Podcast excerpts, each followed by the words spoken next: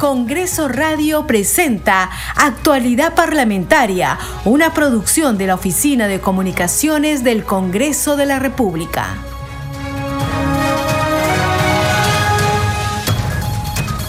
¿Cómo están? Bienvenidos a su programa Actualidad Parlamentaria. Les saluda Gina Díaz y estos son los titulares. La Comisión Permanente del Congreso sesionará el lunes 26 de febrero para debatir importantes proyectos de ley. En la agenda de trabajo figuran, entre otros temas, el informe final de la Subcomisión de Acusaciones Constitucionales que recomienda destituir e inhabilitar por 10 años de la función pública a los integrantes de la Junta Nacional de Justicia.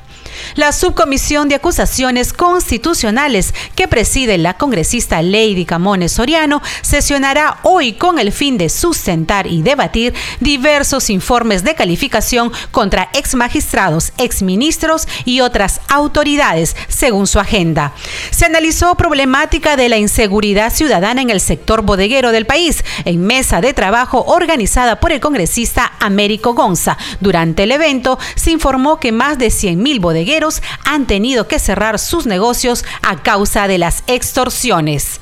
Declaran de necesidad pública la recolección, el tratamiento y la disposición final de aguas servidas y la ampliación de la planta de tratamiento de aguas residuales Totora en la provincia de Huamanga, departamento de Ayacucho.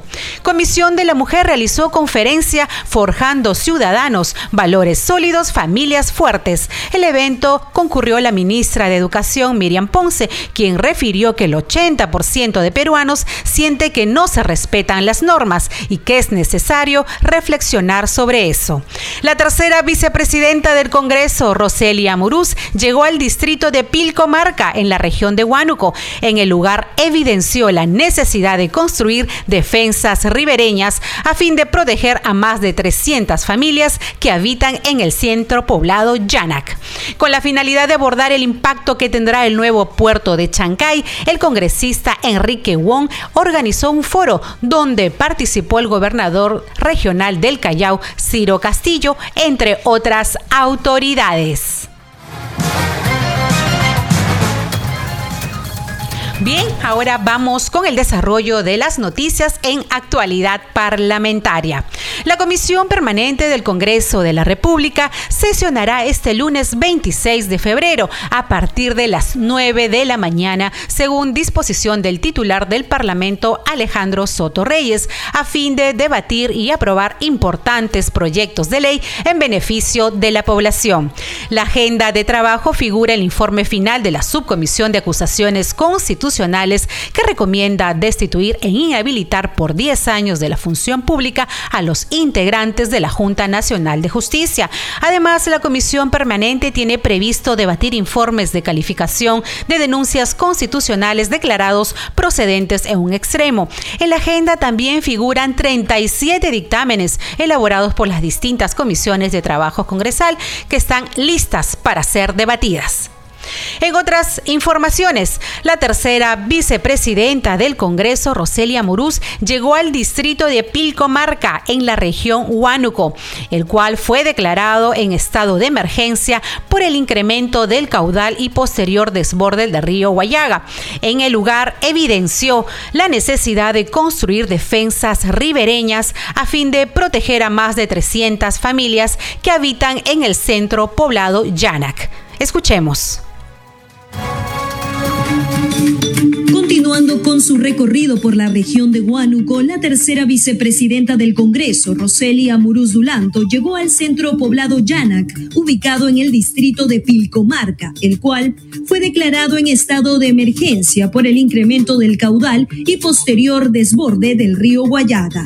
Estamos con la autoridad pertinente, con su alcaldesa de Pilcomarca, también la alcaldesa del centro poblado, el gerente INDECI, y nos damos con la ingrata sorpresa realmente de que están declarados en estado de emergencia, dado que no es que ya viene el niño global, nosotros continuamos en un fenómeno del niño y el 4 de enero nada más ha habido un desborde del río y por ello, hoy por hoy, toda esa defensa ribereña se ha caído a pedazos.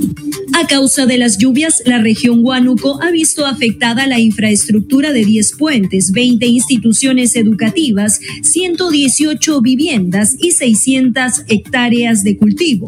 Durante la visita de la parlamentaria, la alcaldesa de Pilcomarca solicitó la urgente construcción de defensas ribereñas a fin de proteger a más de 300 familias. Es cierto, aquí tenemos más de 300 familias que realmente han sido perjudicadas y es por eso eh, que solicitamos que nos atiendan de manera urgente porque realmente ya nuestro distrito este 30 de enero ha sido declarado y ya tenemos los sectores focalizados de emergencia, ya tenemos nuestras actividades presentadas para que nos atiendan. En este sentido, la representante del legislativo, Amuruz Dulanto, se comprometió a realizar las gestiones necesarias y exhortó a las entidades competentes a atender de manera urgente esta problemática, pues se encuentra en peligro cientos de familias y sus viviendas. Estamos aquí para exhortar al Ministerio de Defensa para que venga y actúe de manera inmediata y coloque una defensa ribereña de manera inmediata y también a la desconmotación eh, pertinente. Durante su recorrido por el centro poblado, el evaluador y coordinador del Centro de Operación de Emergencia de la Municipalidad de Pilcomarca informó a la legisladora que a corto plazo lo que se requiere es la descolmatación y atención de los puntos críticos y a largo plazo se requiere un proyecto de inversión para la construcción de defensas ribereñas. En otras noticias, la Comisión de Vivienda y Construcción que preside la legisladora María Agüero aprobó en su octava sesión extraordinaria el dictamen que declara de necesidad pública la recolección, el tratamiento y la disposición final de aguas servidas y la ampliación de la planta de tratamiento de aguas residuales Totora en la provincia de Huamanga, departamento de Ayacucho. Escuchemos el informe uno de los primeros puntos vistos en la octava sesión extraordinaria de la Comisión de Vivienda. Fue una iniciativa relacionada a la prevención de la contaminación se aprobó por mayoría declarar de necesidad pública la recolección, el tratamiento y la disposición final de aguas servidas y la ampliación de la planta de tratamiento de aguas residuales Totora, ubicada en la provincia de Huamanga, en el departamento de Ayacucho. La iniciativa fue aprobada con ocho votos a favor y siete abstenciones. Entre las abstenciones estuvo el voto de la congresista Marta Moyano, quien hizo una salvedad sobre el tema. Ya existe la legislación y estaríamos eh, haciendo un doble esfuerzo como está.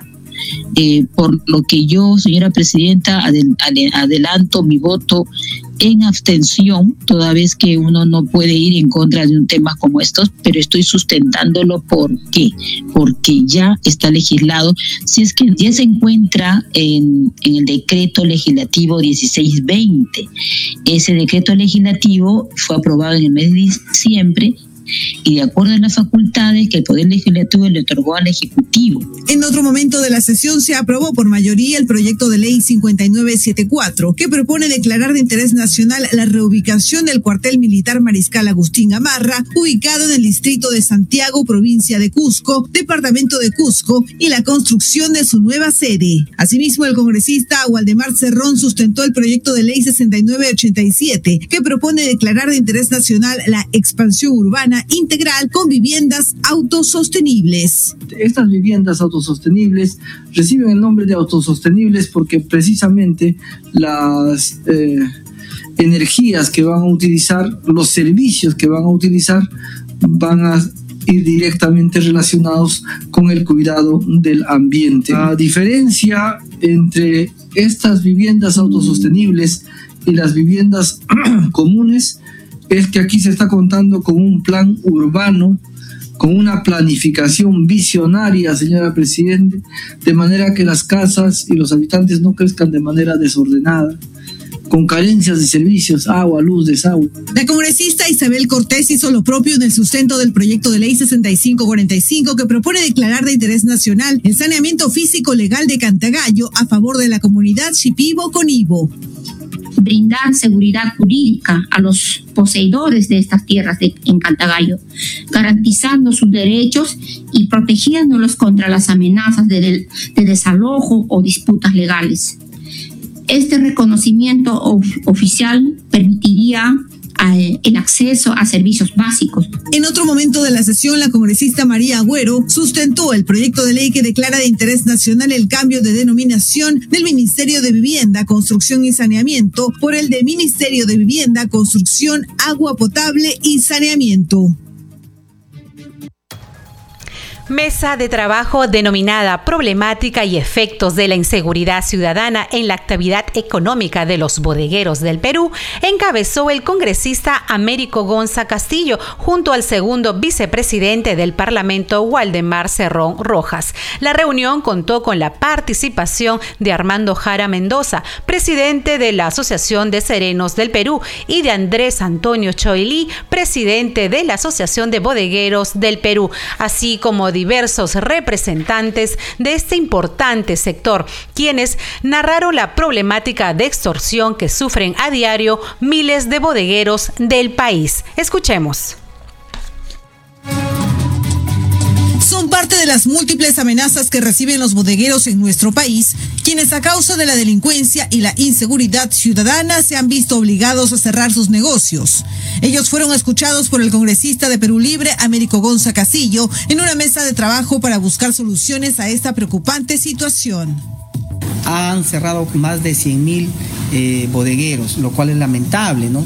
Producto de la inseguridad ciudadana, la extorsión, del gota a gota, que antes estos delitos no se veían y que ahora, mire, está afectando la economía del país. Eh, primero que estos delitos que son de los últimos años no estaban contemplados en el Código Penal. Aquí podemos hacer la reforma, por ejemplo, en esta parte del Código Penal para actualizar a los nuevos tiempos. Creo que las normas que nosotros hagamos acá tienen que ir eh, solucionando problemas. Lo ideal es que sea un preventivo, ¿no?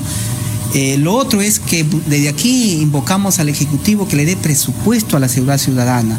Nuestros hermanos gobiernos nos contaban que ellos tienen que asumir gastos adicionales en, por ejemplo, contratar vigilancia privada, poner cámaras de seguridad, lo cual ellos viven con el día a día y prácticamente tienen que pagar un impuesto más a los extorsionadores, que es este Estado, ¿no? Lo cual es lamentable, ¿no? Durante la sesión, los bodegueros explicaron la situación de violencia y las acciones propias que han tenido que tomar para protegerse.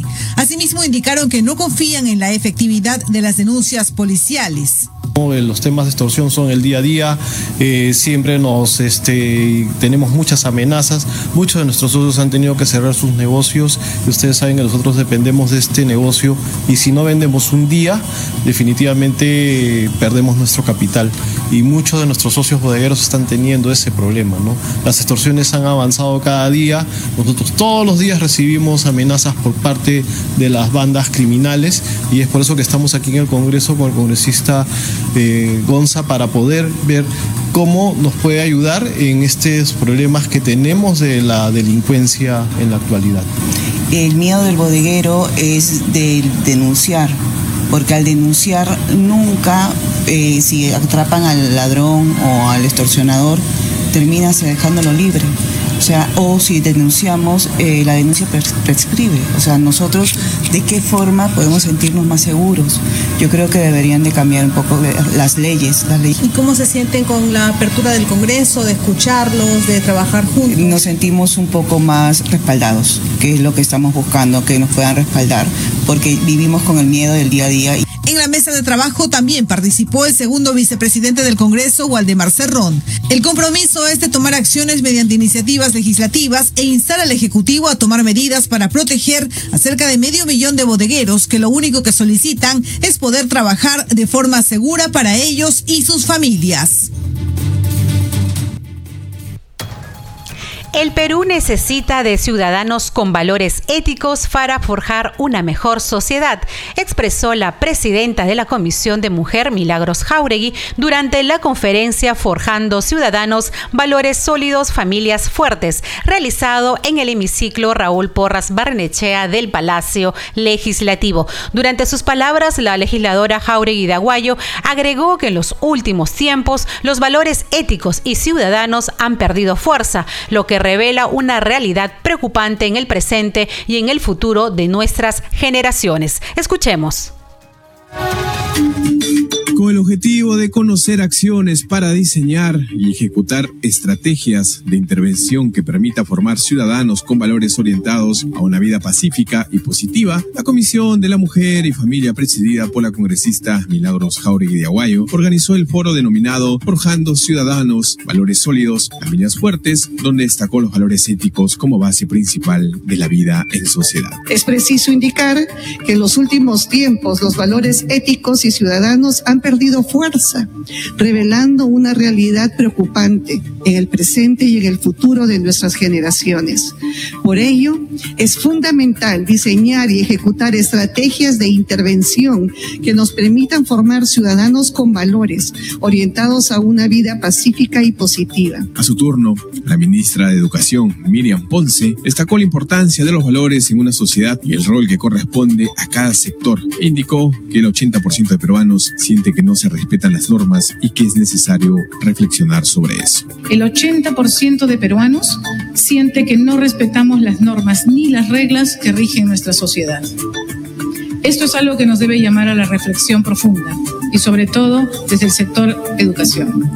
Esta imagen no la debemos seguir proyectando a nuestros niñas, niños y adolescentes, porque el Perú necesita con urgencia que todos sus ciudadanos se comprometan para lograr una sociedad justa, solidaria, respetuosa y que conozca su realidad, ejerciendo una ciudadanía responsable. En otro momento, la presidenta de la Comisión de la Mujer indicó que según el estudio de valores y ciudadanía realizado por Datum para el proyecto bicentenario en julio del 2020, 5 de cada 10 encuestados considera que los peruanos no practican ningún valor y 8 de cada 10 encuestados manifestó no confiar en los demás. Es importante que como autoridades y sociedad civil abordemos esta temática. Es importante recordar a los participantes que la educación es de vital importancia para el desarrollo de nuestros valores. Esto se fundamenta con el artículo 13 de la Constitución que señala que la educación tiene como finalidad el desarrollo integral de la persona humana. El Estado reconoce y garantiza la libertad de enseñanza y de que los padres de familia tienen el deber de educar a sus hijos y el derecho de escoger los centros de educación y de participar en el proceso educativo. Por otro lado, la ministra de la Mujer hizo un llamado urgente a la reflexión, a las familias, a los medios de comunicación y todos los operadores de una sociedad, empezando por el Poder Ejecutivo y Legislativo, para tomar acciones necesarias sobre este tema. Como ministra de Educación, considero que la educación es el fundamento sobre el cual edificamos una sociedad justa, una sociedad equitativa, una sociedad próspera. El fortalecimiento de los valores ciudadanos es una misión que nos concierne a todos y no solo a la escuela. Nos desafía a alcanzar nuevas metas en nuestro compromiso por el bien común. Los valores son el cimiento sobre el cual se sustenta la sociedad. Son los principios que guían nuestras acciones, modelan nuestras interacciones y definen nuestra relación con el mundo que nos está rodeando. Valores como el respeto, valores universales como la honestidad, la solidaridad, la igualdad, la conciencia de derechos y la responsabilidad del rol que nos toca cada uno de nosotros como actores en un país son esenciales para promover el bienestar individual y colectivo, así como fomentar una convivencia armoniosa y pacífica en nuestra comunidad. Finalmente, la parlamentaria Milagros Jauregui saludó la iniciativa del Ministerio de Educación de implementar una estrategia nacional de civismo y formación de valores. En el evento participaron destacados profesionales como Roque Benavides, presidente de la Sociedad Nacional de Construcción e Infraestructura, Carlos Nejaus Tudela, presidente ejecutivo de la Asociación de Centros Comerciales del Perú, y Luis Lescano Sáenz, presidente del Consejo Nacional de Educación. Esta hora vamos con la agenda parlamentaria para el día de hoy, así que damos pase a nuestro compañero Edgar Gamarra. Gracias Gina por el pase. Vamos con la agenda del Congreso. Para hoy, la mesa de trabajo, colaboración para la ubicación, detención y captura de delincuentes que integran bandas y organizaciones criminales que operan en el Distrito de la Victoria, está siendo organizado por la Comisión Especial Multipartidaria de Seguridad Ciudadana. La sede será la sala Carlos Torres y Torres Lara del edificio Víctor Raúl Aya de la Torre. Por otra parte, la mesa de trabajo Soluciones Jurídicas a Procesos Judiciales está a cargo del congresista Juan Burgos Oliveros y el lugar será el edificio Víctor Raúl Aya de la Torre, la sala Luis Bedoya Reyes. También se tiene la mesa de trabajo para modificar el fondo extraordinario para la promoción del turismo, ampliando sus alcances a los sitios arqueológicos y a las ciudades patrimonio. Esto es a propuesta del congresista Héctor Acuña Peralta. Hay un tema de un primer taller de liderazgo que está siendo organizado por la parlamentaria andina Leslie Carol Lazo Villón. Se trata de agentes de cambio por el mundo. Se va a realizar en el Auditorio Simón Bolívar de la Secretaría de la Comunidad Andina, Avenida Paseo de la República 3895 San Isidro y otra sesión extraordinaria, mucha atención. Se trata esta sesión extraordinaria descentralizada de la Comisión Especial Multipartidaria Protección a la Infancia. Invitado está el señor Roel Sánchez Sánchez, gobernador regional de Arequipa.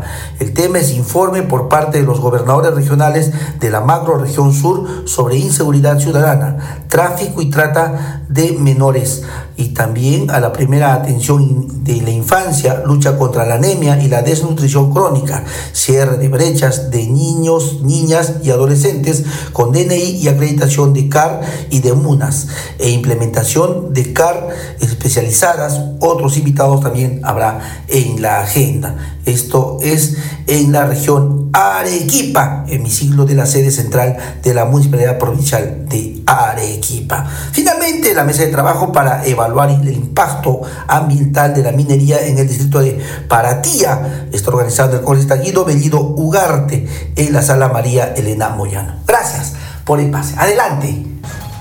Muchas gracias, Edgar.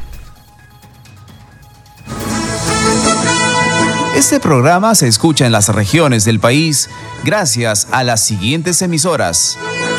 Radio Inca Tropical de Abancaya Purímac, Cinética Radio de Ayacucho, Radio TV Shalom Plus de Tingo María, Radio Las Vegas de Moyendo Arequipa, Radio Star de Moyendo Arequipa, Radio Madre de Dios de Puerto Maldonado, Radio Amazónica de Satipo en Junín, Radio TV Perú de Juliaca Puno, Radio Amistad de Lambayeque, Radio El Pueblo de Ayacucho, Radio Satel Perú de Lampa en Puno, Radio La Voz del Valle de Aplao en Arequipa, Radio Líder de la Unión en Piura, Radio Victoria de Ocros de Huamanga, Ayacucho.